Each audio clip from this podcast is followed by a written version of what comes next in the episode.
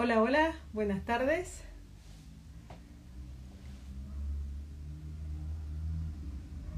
Vamos empezando la conexión. Gracias a todos por unirse.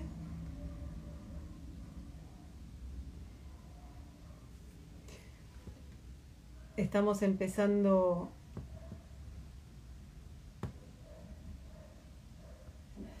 de a poquito, entrando gente.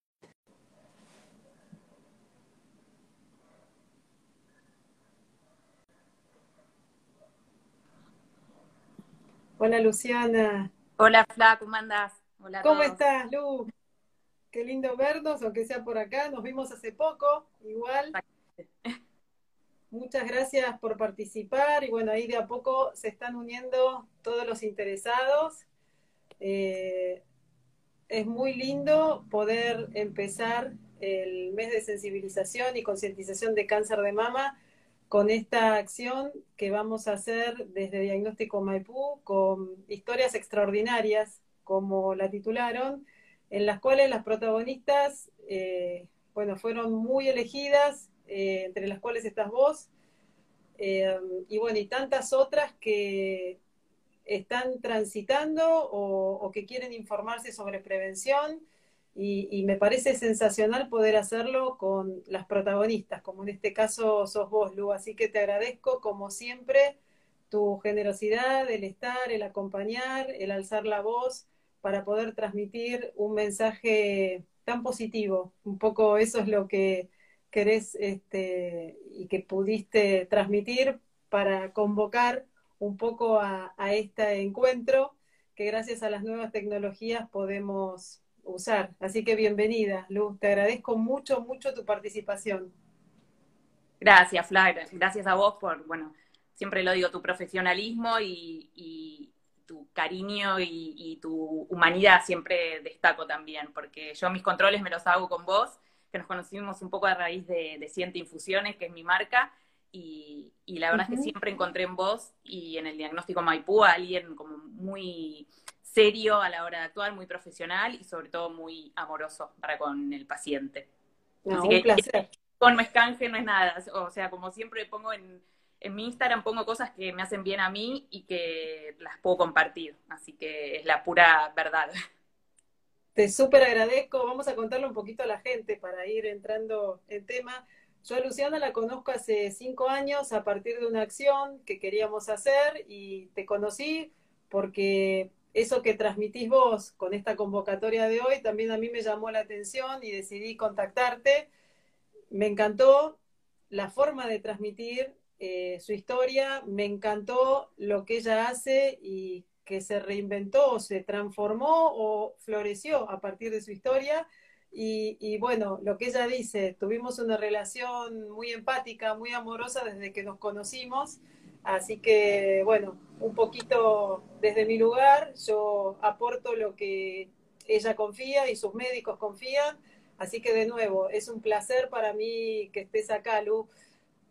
Yo, la idea es que vos te sientas cómoda, te A ver, sientas libre. Yo te escucho cortada, no sé si la gente. Muchas de las interesantes eh, eh, preguntas o comentarios que fueron llegando eh, fue a partir de eh, preguntar un poco o si querés contar un poco cómo fue que vos detectaste la enfermedad y un poquito compartir eh, para que otras mujeres que transiten la misma situación eh, aprendan de tu historia. Y si tienen preguntas, yo obviamente desde mi lugar voy a ir también guiando un poquitito el camino de las mujeres que tengan dudas.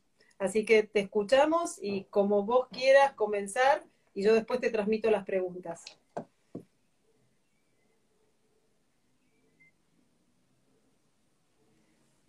No sé si me pudiste escuchar bien, Lu.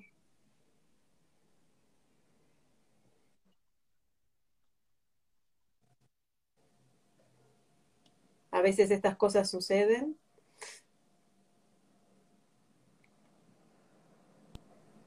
Sí, me parece que está con un problemita de... ¿Ahora sí?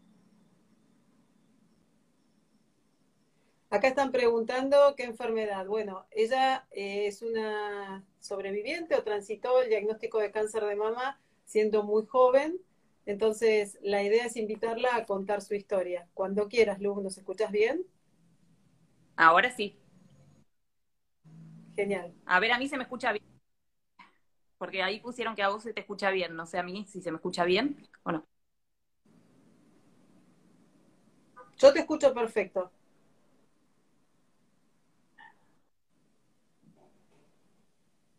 ¿Vos me escuchás, Fla? Sí, sí, perfecto. Cuando quieras. Ah, bueno, bueno. Bueno, yo eh, a fines del 2011 eh, me sentí una bolita debajo de la axila, por eso me parece súper importante eh, el autocontrol, conocerse uno mismo y hacerse los chequeos también, porque a raíz de esa bolita me empecé a hacer las ecos mamarias y a chequear qué era eso que, que tenía. En el 2012 me diagnosticaron cáncer de mama ductal infiltrante, que significa con metástasis también. Vos ahí, Fla, por ahí podés eh, aportar más desde tu visión. Em, por eso siempre digo que es importante eh, el autochequeo y los controles de vuelta. O sea, yo era muy estricta con, me decían, venite en un mes, iba en un mes a, hacerme ver eso que, yo sentía y que seguía teniendo. Y bueno, cuando me operaron era muy chiquito lo que tenía, era por suerte abajo de la axila, em, medía un centímetro, coma cuatro, el tema es que cuando me hicieron los análisis prequirúrgicos, me encontraron que tenía un nódulo en el hígado de 6 centímetros. Eh, entonces, bueno, sí o sí fui a quimio. Eso me lo dijeron después de la operación del cáncer de mama para no cargarme en ese momento. Eh, entonces fui a quimio y con cuatro meses de quimioterapia eh, fue lo que tenía hígado se redujo por completo y me tuvieron que esperar para sacarme porque me había quedado como una cicatriz interna, le llaman ellos, pero ya no había actividad cancerígena, pero bueno, había que, sacarlo.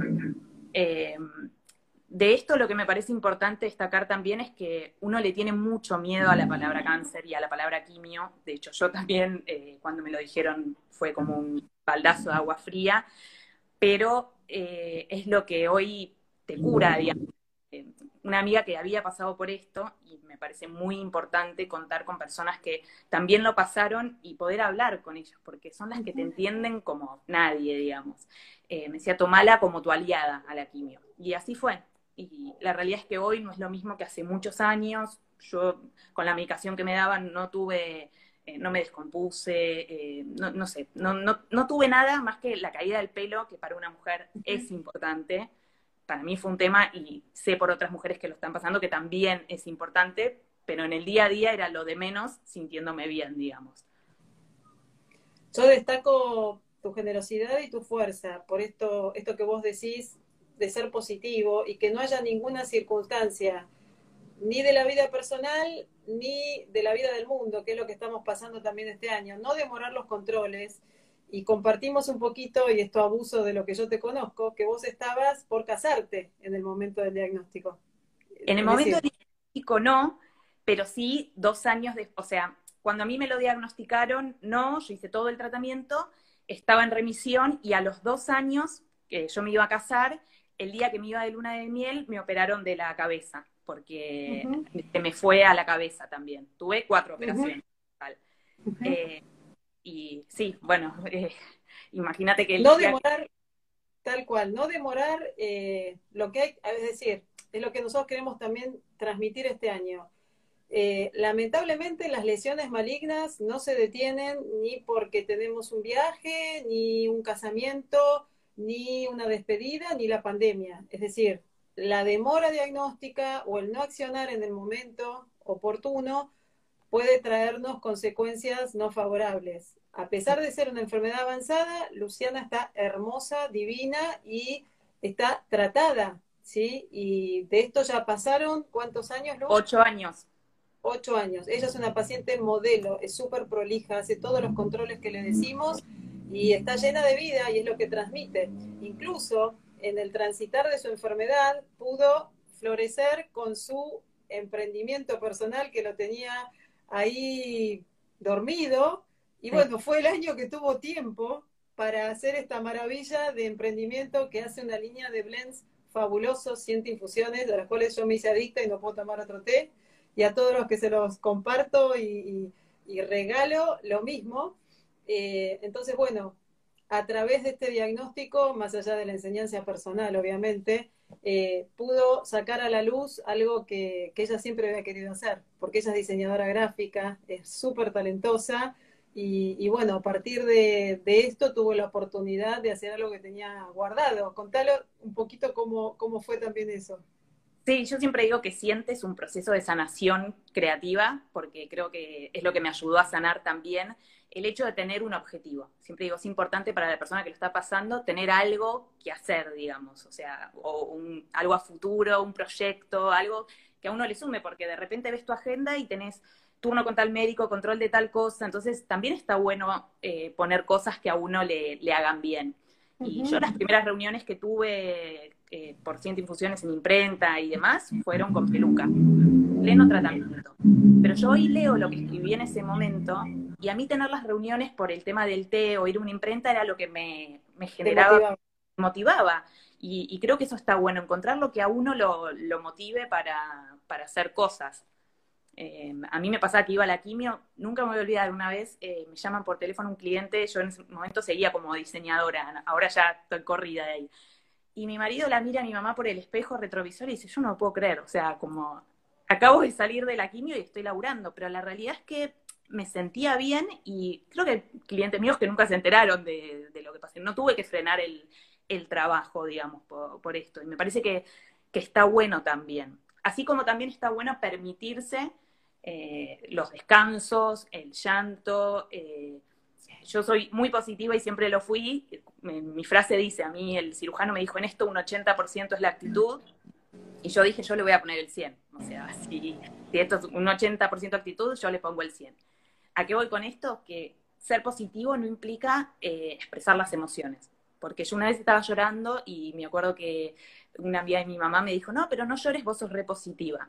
No, sí, yo soy positiva, pero también está bueno eh, darle lugar a las emociones. Y obviamente, si me estaba por ir de luna de miel y me están operando, no voy a estar contenta. Entonces, creo que es muy importante darle lugar a las emociones. Y volviendo a lo que decías de los controles, yo insistí con que me hicieran una resonancia en ese momento porque sentía un dolor raro. Si yo me hubiese ido de luna de miel a Asia, ¿cómo me iba a ir? No sé qué hubiera pasado. Tenía eh, no, uno, sino cuatro nódulos en la cabeza. Entonces, eso que vos decías de hacerse los controles en el momento es importante. Sí, sí, por eso yo destaco de vos, más allá de todo, lo sabes que te aprecio, el cariño que te tengo, lo responsable, lo objetiva, lo realista que sos. Ella no le escapa, aunque obviamente se debe haber eh, llenado de miedos, eh, pero ella es realista, confía en el grupo médico y hace lo que los médicos que manejamos la información desde la ciencia le indicamos que hay que hacer. Si es control, control, si son tratamientos, tratamientos. Y ella siempre muestra que no es todo, porque ella muestra con absoluta prolijidad y, tan bonito todo lo que hace desde siente, pero también muestra el otro lado, que también es ella la que tiene que someterse a inyecciones medicamentosas, pero que se puede y se puede vivir con calidad de vida, que es lo que ella también transmite. Acá preguntan algunas participantes eh, que mandaron por mail el tipo de cirugía que te hicieron. Yo lo sé, pero si querés contarlo. Sí. Porque bueno, no todo en cáncer de mama, perdóname, eh, el aspecto físico, como vos decís, esto de la mutilación y demás, a pesar de que ella tenía un cáncer avanzado, desde el punto de vista mamario, se le pudo hacer y contalo. Sí, yo acá no me quiero meter mucho en lo que es eh, la mutilación, por ahí puedes hablar más vos, porque a mí no me tocaron ninguna de las dos mamas. Eran la mama izquierda y al ser muy eh, por debajo de la axila, la cicatriz que tengo es en la, en la axila. Entonces, a veces no, me quiero meter en eso porque sé que por ahí para una mujer es importante o cuando se ve un corte o, con mi amiga con la que yo hablaba, le habían sacado una parte de la, de la mama. A mí fue bastante eh, conservadora, como le llamaban. Exacto. Se le hace un tratamiento, se le hizo un tratamiento conservador a Luciana, no hubo que hacerle, eh, sacarle la mama, lo que se llama la mastectomía. Exacto, exacto. Eh, sí, eh, hay un patólogo en la cirugía que es que te sacan el ganglio y él analiza qué ganglios están comprometidos para ver si hubo o no avance de la enfermedad hacia los ganglios. Exacto. Luego está en el momento ahí, pero a mí no me tocaron la, la mama. Bien, perfecto. En el campo porque no, no sé. Todas las, todos los mensajes que llegan es que, bueno, qué lindo verte, los que te conocen, gracias por tu generosidad, por tu espiritualidad, por tu entrega. Preguntan también si hiciste apoyo psicológico o con terapia psicológica durante el tratamiento. Sí, el apoyo psicológico para mí es clave, o por lo menos lo fue eh, en su momento y sigue siendo clave, eh, así como también el apoyo familiar y de amigos, y si uno tiene pareja, como en mi caso es eh, fundamental, porque es todo, y quizás, bueno, me emociona un poco, pero la verdad es que contar con ese apoyo en ese momento fue, fue importantísimo, y lo sigue siendo, o sea, es como viste, de hermanos, de amigos. Eh, tengo una amiga que me regalaba los pañuelos que, usaba en el momento. Eh, y también terapias, lo que vos decías que yo comunico mucho en Siente, también las terapias que yo le digo complementarias, no son alternativas, no es una cosa o la otra. Yo hacía todos los tratamientos médicos, pero a su vez también lo complementaba con cosas como el Reiki, reflexología, fui a constelaciones familiares, decodificación biológica, me parece que todo suma, homeopatía, lo me ayudó un montón en la quimio y en los rayos. Creo que todo se complementa y todo suma. Yo doy fe porque Lu no solamente confía en mí, ella, sino que confía con su mamá, que es paciente mía también, confía a sus amigas, que para mí es enorme la gratitud y la responsabilidad. Tiene un grupo continente absoluto que la rodea, que la abraza, eh, el marido que es un amor, y aparte todos tienen como una energía y unas ganas de vivir y los amigos lo mismo, así que como dice ella, es fundamental. Eh, gracias por abrir tu, corazón. Y, acá hay algunas pacientes que están preguntando cómo fue eso de durante el tratamiento atravesar los miedos, si en algún momento no pensaste en, dejar todo, eh, ¿cómo, ¿cómo, lo sentiste desde lo humano, no tanto desde lo, desde lo médico, ¿no? No, dejar todo nunca fue una opción para mí. Sí, eh, vuelvo a decir, me parece súper importante darle lugar a las emociones. Los miedos están y siguen estando. Yo lo hablé muchas veces con mi oncólogo y cada vez que uno se va a hacer un estudio, el miedo vuelve a aparecer porque en su momento bien. A cualquiera le pasa, eh, más en el caso de alguien que pasó por esto, digamos. Te haces un control y vas con todos los miedos. O sea, mismo yo ahora me hice el control anual de mamas y cuando Flavia me dice, te la voy a repetir, es como, pero no viste nada, ¿no? Enseguida uno se asusta, Flavia, porque es muy ofensiva y me conoce y también por ahí prefiere repetir una mamografía o algo para estar eh, tranquila, pero la realidad es que los miedos están. Yo creo que es importante darle lugar a esos miedos y reconocerlos que uno tiene miedos, porque es lógico, o sea, decir, nada, no siento nada o no tengo miedo, desde Tal cual. Tal cual. Acá me preguntan que un poquito lo, habías respondido. ¿Qué te pasó por la cabeza cuando te dijeron que tenías cáncer? ¿Qué, sentiste? Fue como un... En el momento fue como, viste, cuando nos sentís y vamos para adelante, qué sé yo, y después fue bajando la, información. Pero yo lo veía también en, en el entorno que es difícil. Por ejemplo, una amiga me llamaba y me decía, ¿qué significa que es maligno? Quería que yo lo dijera, es cáncer, o sea, como que, pero nadie lo quiere como, como decir, eh, digamos. Y esto yo siempre se lo digo a personas que por ahí, perdón, se me quiebra la voz porque bueno, es, No, no, y si querés, y si querés yo hablo y vos parás y lo vamos manejando, yo te lo dije, ¿no? Tranquila y con confianza. Gracias, Fla. Em, también pasito a pasito, como dice la canción, pero eh, está bueno ir viendo cómo se va sintiendo uno, qué va queriendo hacer, o sea, no proyectarse a futuro y si bien dije que está bueno tener proyectos a futuro, pero digo de, ver qué hacer con todo. Voy a un tema, por ejemplo, el pelo. Yo decía, jamás voy a usar pañuelo, me parece que no va y, demás. De hecho, eh, me rapé una vez teniendo la peluca ya teñida con mi color y que yo estaba tranquila de que eso iba a ser. La peluca me duró dos semanas, creo. O sea, dije, no, esto es incómodo, me da calor, me puse el pañuelo. Mi hermana me enseñó a atármelo, o sea, me ponía doble pañuelo, el que me regaló mi amiga, otro arriba, y me hacía como una trenza acá. De hecho, hay gente que pensaba que yo me lo ponía de, canchera o que era profe de yoga. Sí, sí, lo hablamos sí. estabas hermosa. Lástima que Instagram no permite la función de compartir todavía imágenes, porque no sabe las fotos hermosas de, Luciana cuando transitaba. Bueno, yo siempre le digo a mis amigos, yo no tenía onda y nadie me lo decía, porque yo siempre tuve el pelo largo, como lo tengo ahora, pero más largo todavía. Y cuando lo tenía corto o estaba pelada, no paraban de halagarme, eh, o sea, en el sentido de, qué onda tu pelo, qué lindo el pelo. Y yo decía, claramente antes no tenía onda como ahora y no me lo decían, porque es un momento donde uno se permite jugar también. O sea, o al no tener pelo te pones más aros, eh, no sé. Sí, sí, sí, bueno, te reinventaste también en tu, en tu perfil de, mujer, por así llamarlo, o en la estética, tal cual. Hay, hay, hay muchas pacientes que comentan lo tuyo.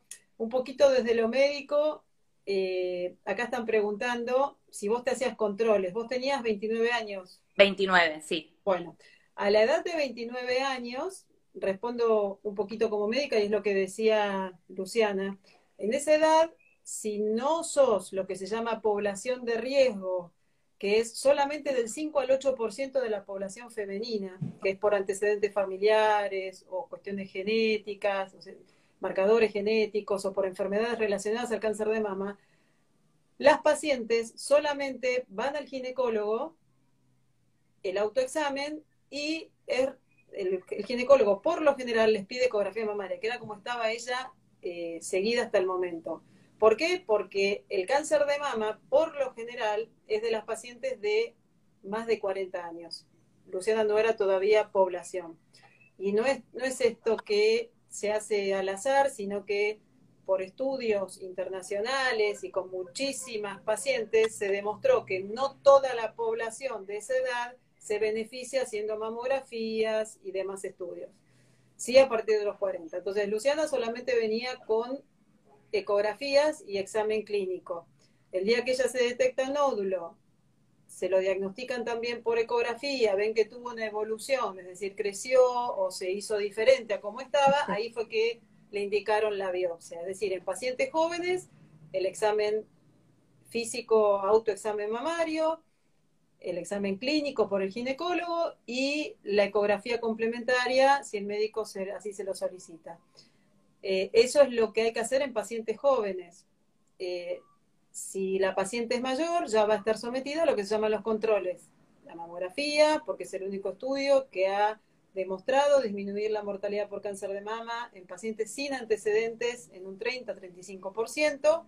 Y si hace falta, que por lo general las pacientes tienen mucha glándula, tejido denso, se complementa con ecografía mamaria. Esos son los controles que hay que hacer.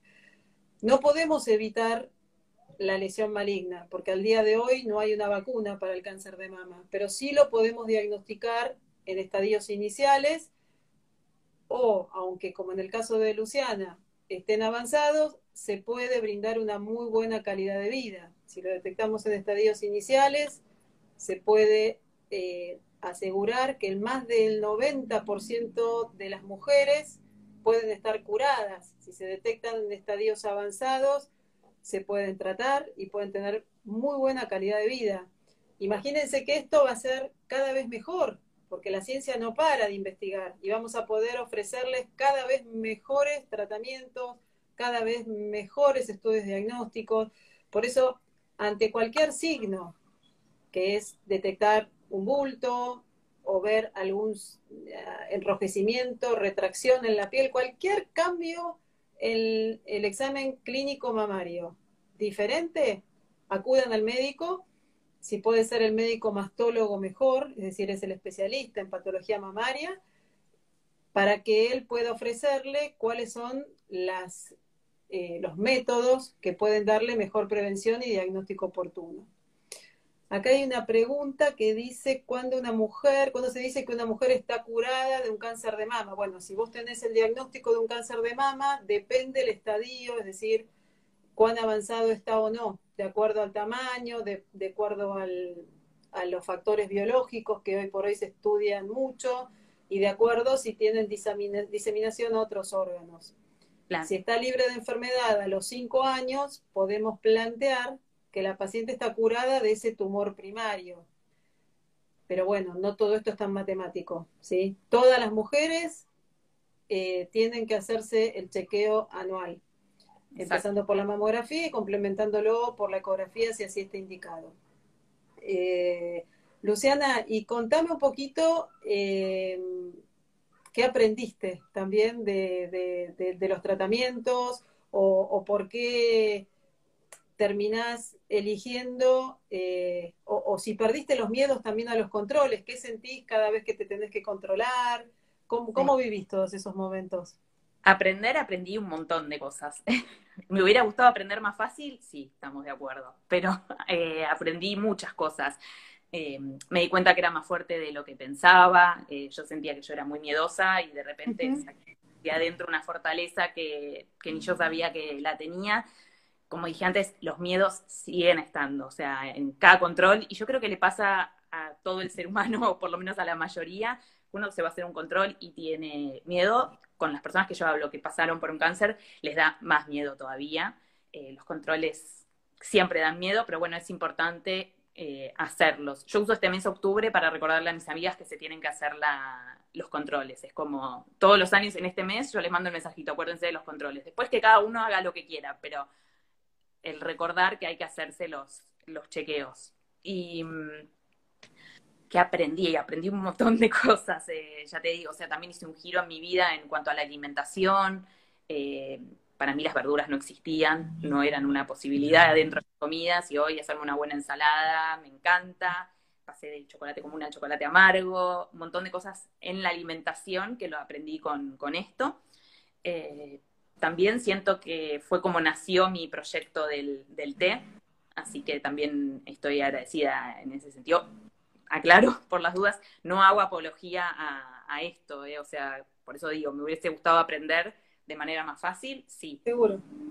Eh, bueno, te pone de, frente a un montón de cosas, también la gente que te acompaña, los que están, o sea, no sé, yo siempre cuento, para mí mi marido es incondicional conmigo, o sea, a veces me veía pelada y es algo muy interno, pero me decía como, qué linda que estás. Y yo decía, ¿me estás cargando? O sea, ¿por qué? No, no, sí, doy fe, doy fe es un amor, pero bueno, es, es a ver, es, es el, la ecuación perfecta del amor. Aparte, los dos transmiten, yo te digo desde nuestro lado, eh, transmiten alegría, transmiten una pareja hermosa y transmiten ganas de vivir. Así que contra eso no hay nada. Eh, así que nada, felicitaciones. Eh, Gracias. Sabes que en una, bueno, por ahí no todos conocen de las constelaciones familiares, pero es una técnica donde, bueno, a mí dos veces me eligieron para representar la vida y yo me alegraba, decía, qué lindo transmitir eso, ¿no? Porque si me elegían para representar la vida es porque lo, vibraba así, o una chica me dijo, no hay nadie que tuviera más vida en ese momento que vos, eh, entonces para mí era hermoso que me dijeran eso. Y, y, bueno, es lo que trato de transmitir siempre y de vuelta, los miedos están y el enojo en algún momento lo tuve también, el enojo con la situación, ¿no? Pero bueno, eh, son cosas normales que hay que darles su espacio para poder después ocuparse de, lo otro, digamos. Así que... Qué lindos eh, mensajes que transmitir y vamos a ir subrayando algunos para destacar. Eh, hay una mm, participante que está preguntando si yo soy mastóloga. Sí, soy mastóloga acreditada por la Sociedad Argentina de Mastología. Em, por el otro lado, transmitir un poco, hacer énfasis en que los pilares de hoy de poder eh, esgrimir las mejores estrategias de prevención no solo son desde la parte médica, como vos decís, sino también desde la actividad física y el estilo de vida y la alimentación, la alimentación saludable. Si bien, obviamente, a pesar de hacer todo eso, podemos tener riesgo eh, o podemos desarrollar el cáncer de mama, la realidad es que si tenemos un estilo de vida saludable, si prevenimos la obesidad con la alimentación o si tenemos algunos factores a favor, tenemos menos chance por esos mismos de eh, desarrollar cáncer de mama. Otro tema que yo quiero transmitir también es esa fuerza que vos decís del grupo que te acompaña, eh, cómo, ayuda. No es lo mismo una paciente que atraviesa sola la enfermedad, sino la que está tan contenida como la que vos estuviste.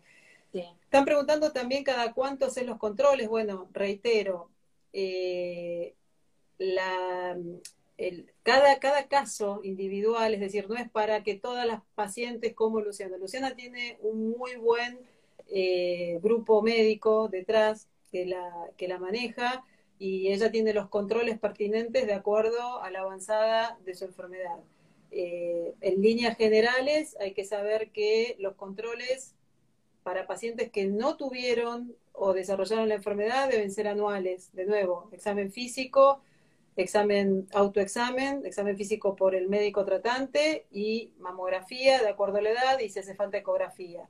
O si son pacientes jóvenes, solamente ecografía. Si son pacientes de riesgo, a esto se le suma lo que se llama la resonancia mamaria.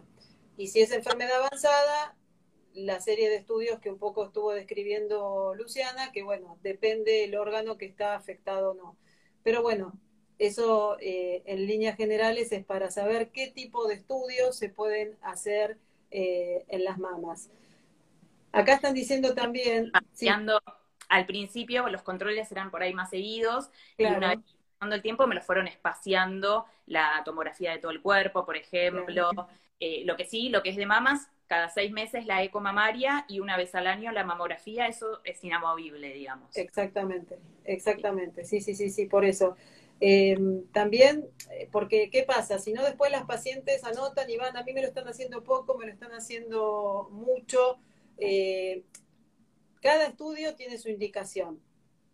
cada, cada población, por así llamarlo, no es lo mismo una paciente que no tiene antecedentes, que no tiene ningún factor de riesgo, que aquella que sí los tiene. Entonces, lo primero que hay que tener es un grupo médico en la cual la paciente confíe, ya sea un mastólogo acreditado por la Sociedad de Mastología o eh, centros de diagnóstico con eh, profesionales especializados, como es el nuestro, en imágenes mamarias, eh, que cuenten con un equipamiento, lo que vos me decías el otro día, Lu, que cuenten con el equipamiento especializado también, es decir, la batería diagnóstica, como todo, va a tener un mejor provecho si está manejada por un equipo médico especializado en el tema y utilizando el equipamiento de última generación. Están preguntando mucho el tema de hormonas y cáncer de mama. Bueno, en el caso de ella, obviamente tenía una larga vida hormonal por delante, también tuvo tratamientos específicos en su momento y preguntan acá si después de un tratamiento se puede quedar embarazada. Bueno, sí, es una opción que hoy se les da a las pacientes si quieren hacer preservación de la fertilidad o no, ¿sí? Eh, me está preguntando dónde atiendo. yo en este momento soy la jefa de, del diagnóstico, de, es decir, soy la jefa del servicio de diagnóstico e intervencionismo mamario, de diagnóstico Maipú, hago solo imagenología mamaria, pero hay muchos médicos enviantes y muchos grupos médicos muy buenos eh, que son nuestros médicos enviantes que, bueno, son de referencia.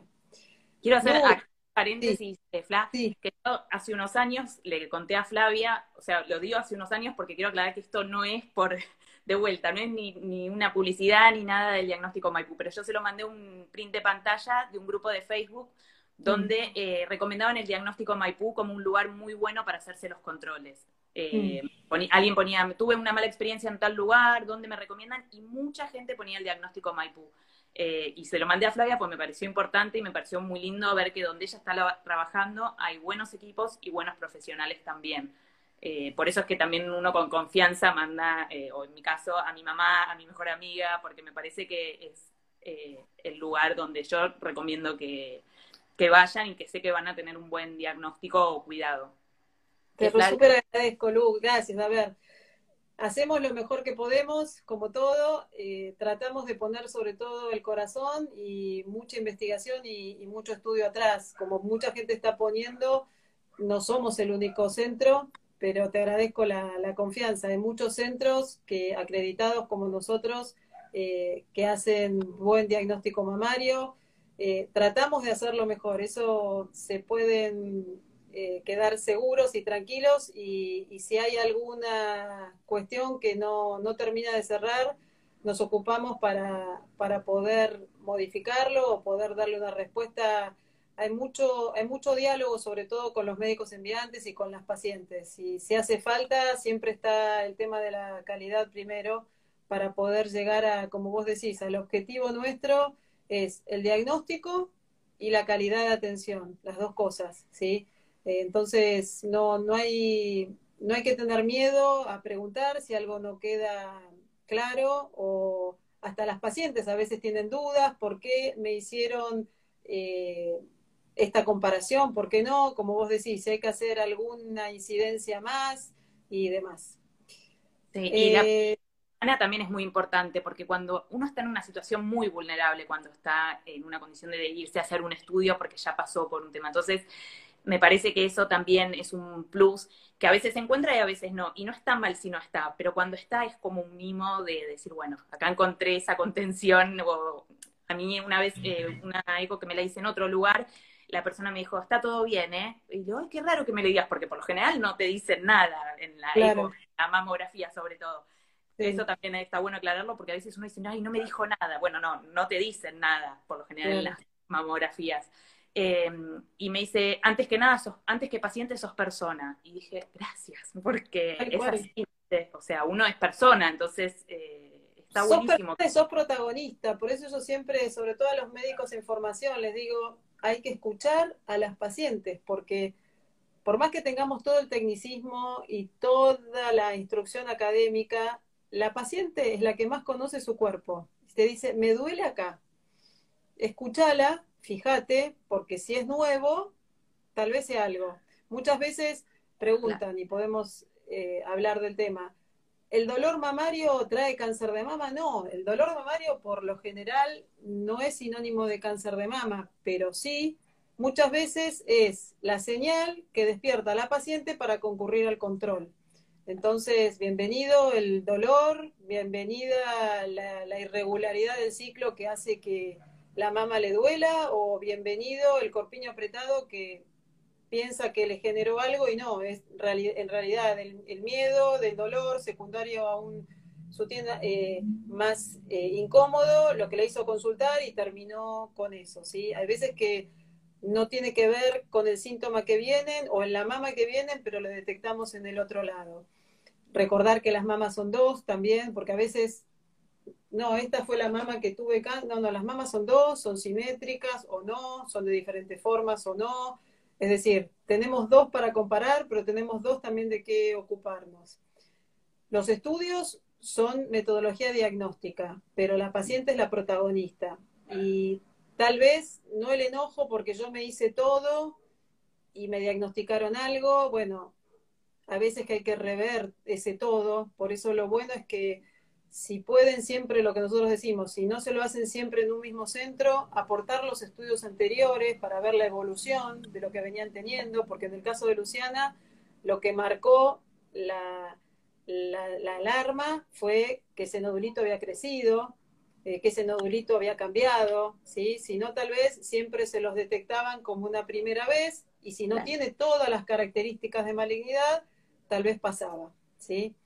Eh, Lu, nada, si querés dar un mensaje final, yo desde mi parte, más que agradecerte, realmente con una sonrisa en el corazón. Fue un placer charlar con vos.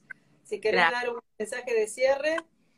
Gracias, Fla. Eh, a ver, eh, mi mensaje es eh, que no se comparen con nadie, que esto es una estadística y que cada persona es uno solo y va para adelante y hace lo que uno siente que, está bien, no compararse o leer cosas porque eso es terrible. A veces uno busca en Google o lo que sea y obviamente te van a salir las peores imágenes. Entonces me parece que, es importante que uno se escuche. Por otro lado, bueno, la contención terapéutica de familia, de amigos, eh, hacerse los controles, súper importante.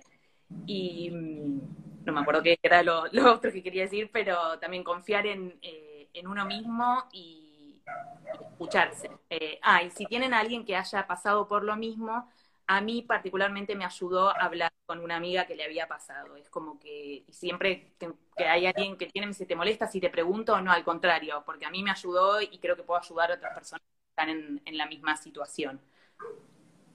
Gracias, Lu, por todas y cada una de tus palabras. Ella es un sol, transmite fuerza, transmite ser tan positiva transmite entrega, eh, sigan su línea de blend porque es una maravilla, desde la estética y desde, desde su prolijidad, porque ella es prolija con todo.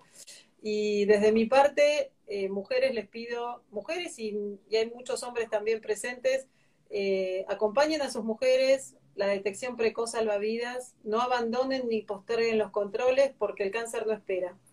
Y bueno, desde Diagnóstico Maipú y desde todos los centros, este mes y todos, porque no es solamente octubre, esto hay que calendarizarlo una vez al año, eh, hay que hacerse los controles porque hay hijos, hay familias y ustedes eh, se merecen vivir con calidad de vida. Así que bueno, desde nuestra parte, gracias, esperamos a todos y a vos, Lu, un beso enorme. Gracias, en serio. Muchísimas gracias por todo.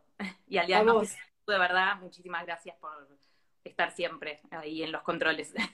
Gracias, Lu, te quiero. Gracias.